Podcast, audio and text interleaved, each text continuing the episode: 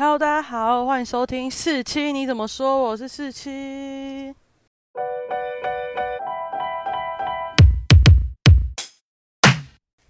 今天就是我要开启一个新系列，我追星的回忆。那这个新系列要主要是讲我怎么开始涉猎韩国娱乐的事情。我到底为什么会突然从喜欢乔杰利家族、喜欢三立的剧、喜欢台湾明星，然后突然开始变得喜欢韩国艺人？为什么我没有先做？我为什么会喜欢台湾艺人？因为我喜欢台湾艺人的回忆是非常非常久远的，我需要一点时间整理跟回想，我才有办法做出相对应的，我才有办法跟大家分享。所以，我们今天就来聊一下我怎么从喜欢台湾演艺圈进入喜欢韩国娱乐的吧。首先，我开始喜欢韩国艺人。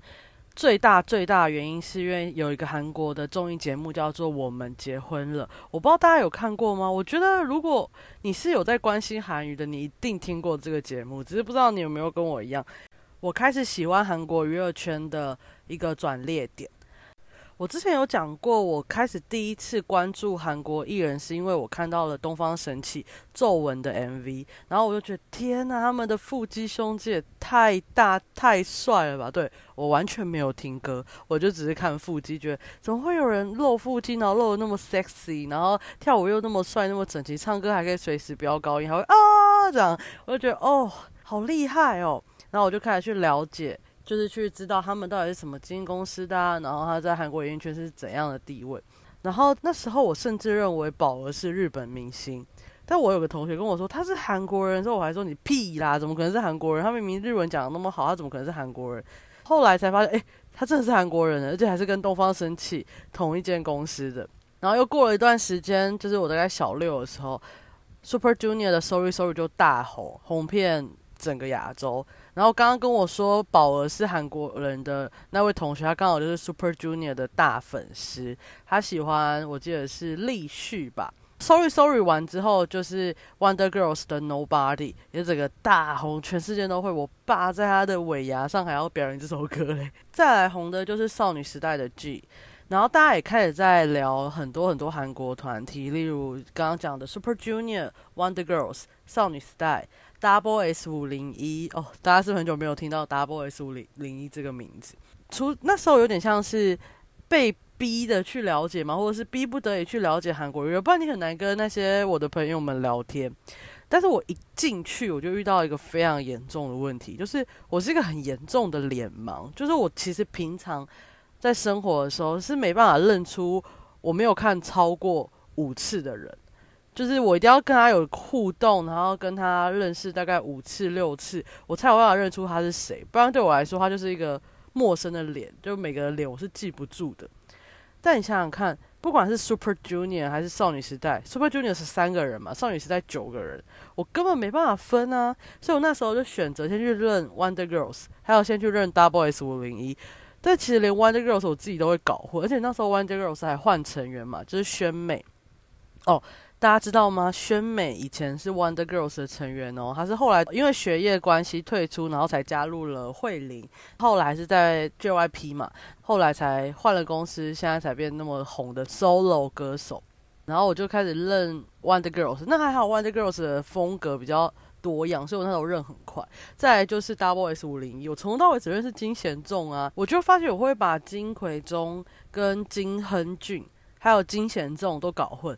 主要我比较分得出来之后，徐有生跟朴正明，他们三个就是有时候我认得出来，有时候认不出来，但最后我还是把他认出来了。再来就是要进入下一个阶段，我要去认 Super Junior 的十三个人哦，那真的是超级超级困难的。我记得我只分得出来利特。因为那时候他们就说，呃，Super Junior 里面有一个长得像棒棒糖的小玉，然后立刻看起来就是那个感觉，所以我就只认得出他。还有神童跟韩根，就是完全分得出来。我最容易搞混就是立旭跟盛敏，然后我认了超级久，我记得快两个月吧，我还是会搞混，而且三个人，我就觉得天哪！哦，还有那个启范，因为那时候我在看的时候，启范已经很少参加团体活动，我根本认不出启范是谁，我就觉得哇，天哪！然后最后我终于把它认完了，是因为我一直去爬他们的文章，然后看 MV，一个一个慢慢认，最后终于分清楚谁是立旭，谁是盛敏的时候，我就觉得天啊，我完成了一个史诗级的大事。结果没想到下一个要认少女时代才是地狱，我永远没办法认出于丽、秀英、润儿跟徐选，因为那时候他们都是统一造型，就是呃长头发、妹妹头，然后白 T、牛仔裤，或是那种。呃，糖果色的紧身裤，所以对我来说，他们其实长得一模一样。我觉得天啊，我到底要怎么分出他们啊？然后我甚至还会觉得泰妍跟桑尼长得很像。现在我自己想起来，都觉得自己很荒谬。可是我那时候是真的真的分不出来。就算我分了两三个月，我还是会搞混。我真的是看剧的 MV 看到已经快看到吐了，但是我还是分不出他们谁是谁。结果后来就是去看了 Hello Baby，然后看他们怎么戴紧衫啊。他们到 Jenny 的 MV 的时候有发，有些人剪短头发，有些人染头发，然后就长得不太一样了。哦，不是长得不太一样，就是发型不太一样的时候，我才开始分得出他们谁是谁。得到结论就说，呃，看韩重真的是认人的好方法。那我刚刚说我们结婚了，是我进入韩娱的一个转泪点，是因为它算是一个陪伴我国中、高中生活的一个综艺节目。我不知道大家有没有看过《我们结婚了》，我这边还是简介一下好了。我们结婚了呢，其实它原本是 MBC 制作的一个新年特别节目。他们以前都会有新年特别节目，现在也有啊，就是像偶像运动会啊，或是一些那天中秋的时候，他们不是也有办，就是二代团上去唱歌，然后大家快哭了，我自己快哭了。天，二代团哎，我的我的韩语就是二代团，说实在的。然后他们的一个。新婚特呃不是新婚啊 春节特别节目衍生而来的，然后他们好像那时候就是找一些明星来假想结婚。但其实说假想结婚，更像是假想恋爱了。然后他们只播了一集，但它反应很好，所以他们就变成一个固定的带状节目。那它的进行模式就是会找两个艺人，不管是明星啊，或者他就是各个或者演员的人，就是假装在谈恋爱，假装是夫妻，就会跟着拍。他会在播出的时候是播出来给摄影棚里面的人看，然后摄影棚里面的人就会进行评论，也不算评论，就是发出一些。怎么会那么棒？好帅啊！什么之类的反应。那大家最有名的就是大家应该有听过朴美善阿姨，然后还有黄正明叔叔，然后他们两个反应都超级好笑的。呃，我为什么会看到这个节目呢？主要是因为 YouTube 上那时候它管制没有那么严，所以 YouTube 上上面会每周日的早上吧，就会上传我们结婚了的中字版，是那种。翻译的非常好的，有时候还是繁中，我就觉得超屌。然后就是每周都会，因为他们就是每周播一个多一个小时或一个多小时，然后就是三对夫妇，然后分，有时候会变四对夫妇，然后分时段这样。我一开始并不是看就是跟播的那个每周日上传，是我就找到了。哦，因为那时候台湾除了 Super Junior、Wonder Girls 之外，流星花园非常非常红，所以那时候我就看到，哎，怎么会有金贤重也参加过这个节目？我不知道大家知不知道金贤重上过《我们结婚了》，而且是第一季哦。他那时候在拍《流星花园》的时候，其实也是在拍这个节目，只是到到中后期，他就是因为真的忙不过来，所以他就是直接下车。他是跟一位叫做黄甫慧静的姐姐。然后是个谐星，然后大他六岁。他那时候跟其他队最不一样的地方，就是他是姐弟恋，而且他们相差六岁。呃，金贤重在里面是个呆萌的男生，然后就是小新郎，就是因为他们都叫他小新郎，因为他很呆萌。然后黄埔慧静其实是一个很厉害的女生，她有剪头发的执照，还有赛车手的执照，还有化妆师的执照，就是她是一个有很多奇奇怪怪执照的姐姐。然后她以前其实是偶像明星。就是现在认哥的那个班底，李尚敏他创造出来这个一个偶像团体，叫做 Chocolate，或是韩文念起来是 Sakura，对，然后他是里面的队长。他们这个团体其实跟 S.E.S 还有 Fink，就是李孝利的那个团体是同一起的，只是他走的是异国风，也算是很红的。但后来因为就是他们公司就倒了，然后他们公司老板很机车，就把那个担保人写黄甫，所以黄甫就背债。而是很重的债，然后他那时候就是我不知道大家知不知道韩娱那时候有一个很有名的节目，金中国以前有上，好像叫做 X Man 吧，然后他就在 X Man 的时候跟东方神起，就是有点像，有点像，就他们互动很好，然后他就他就变很红，然后他就把那个债还清了。当然，他也是被东方神起的粉丝骂的非常非常非常的惨。但是东方神起有出来帮他讲话了，对他到我们结婚了的时候，他也当然也被骂的很惨。可是他就是也很红然后。他们两个是真的，我不能说很配啦，因为毕竟我姐很多时候都是剧本。我长大的时候就会知道，但那时候看的时候，我觉得他们就是姐弟恋是很美好的。我自己，因为我自己蛮。喜欢看姐弟恋的东西，所以我就觉得哦，他们两个很美好。那我刚刚说她是一个大他六岁的谐星姐姐，所以其实金贤重被塑造的形象算是呆萌四次元的小新郎。黄甫是一个能干的妈妈姐姐的概念，然后他们两个相处就像他一直在照顾金贤重，金贤重讲出一些荒谬的话，他都也可以接得到。他们那时候的相处的感觉是真的。有在像认真谈恋爱，甚至因为 Double S 五零一那时候很早就是去日本宣传，然后金贤重去日本跑活动的时候，他们有拍一段，就是黄甫有帮他收行李，然后他还落泪。那时候我觉得天啊，太感动了吧！但我现在看就觉得，干你在哭屁哦，对，我就觉得不 OK。但是他那时候就落泪，然后他后来甚至他还飞去 Double S 五零一日本的宿舍帮他做饭。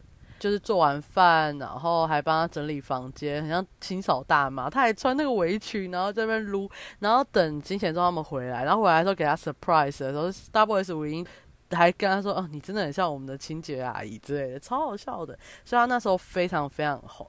那其实他们那时候第一季有非常非常多对很酷的或者很红的夫妻，像是有 Alex 跟深爱，他们就是一对走。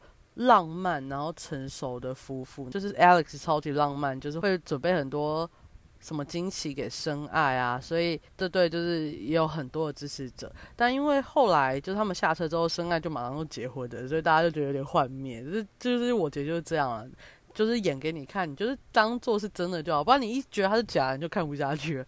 然后还有一个是 Crown J 跟刘仁英，就是 Jewelry 的主唱，然后他们叫蚂蚁夫妇。他们就是走一个嘻哈路线啊，然后有时候很搞笑，嘻哈的很搞笑。然后他们直讲话很直接，因为刘仁有点暴躁。Crown D 就是明明是一个 rapper，看起来很凶恶，但是他就是会怕老婆，超好笑的。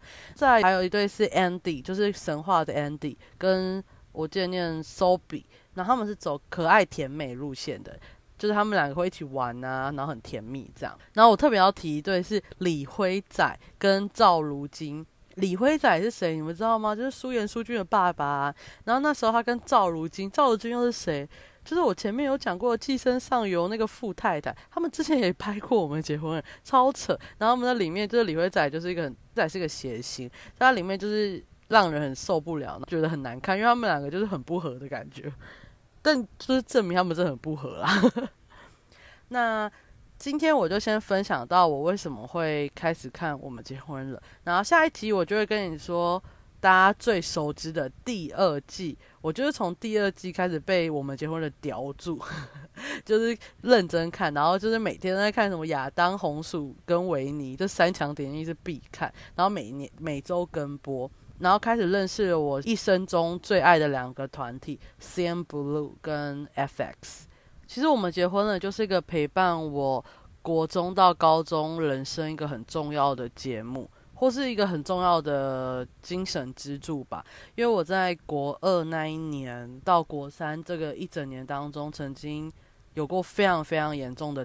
人生低潮，然后非常的忧郁，是认真就忧郁。我是不愿意出门，我也不敢出门，我甚至不敢跟人家对眼。我觉得每个人都在嘲笑我。然后那段时间，其实我们结婚了，陪我度过很长一段时间。尤其是维尼夫妇，他给我一个很大的人生希望。之后可能会开一集来讲一下我曾经有过的人生很忧郁的阶段。但这个系列之后呢，就主要跟大家分享我有看过我自己喜欢，然后我也很多想法的我姐夫妇。我这边大概讲一下，就包含亚当、红薯、维尼，这一定要分，一定大家都会知道的。还有金鱼啊、酒窝、闪光、珍惜、初恋、俊美、悠闲、兔龙、精灵宣言，然后五元跟心术，还有可颂跟太美，这些夫妇都是很多话可以跟大家分享的。那当然，有些就是会有一些 bad ending。当然，每一对其实广义来说都是 bad ending 啊，因为他们最后都没有在一起。我说可能有在一起过，或者我不知道。但是有一些是真的很惨的 bad ending，例如俊美。俊美是什么？哪两个人呢？就是郑俊英跟郑柔美，就是那个淫魔郑俊英，他拍过我姐哦，大家知道吗？而且我那时候还很喜欢看他们那一对。但我一直我都一直认为他有一天会出事啊，要不就是吸毒被抓，要不就是怎么样，他果然出事，所以我其实没有很意外。然后还有一个 bad ending，也是另外一个淫魔宣言夫妇，就是李宗铉，我最喜欢的团体 C N Blue 的吉他手李宗铉跟孔生妍。那孔生妍是谁呢？就是 Twice 定妍的姐姐，一个演员。他们那时候也超级配。而且完全就是跟郑容和完全强烈的对比，因为郑容和跟徐玄的红薯就是那种青涩初恋感，但李宗铉在里面就是演一个很浪漫，然后很谈过恋爱的感觉。然后终于知道为什么他有谈过恋爱。所以那时候郑钧跟李宗铉被爆出来的时候，我第一个担心的就是郑柔美跟孔生妍。郑柔美还好，因为那时候很明显郑钧对他其实没有意思。我喜欢看他们的原因是因为他们很像朋友一样相处这样，但是。宣言那时候其实就是二零一六年左右拍的，就是聊天室被爆出来的那个时间点，然后我就超担心孔真也被拍什么的，但还好这样看起来是没有，所以没事。那这个就是很强的 bad ending，但其他我应该都可以跟大家分享一下我看的时候的心得跟感想。好，那我今天的分享就到这里喽，我们下次见，拜拜。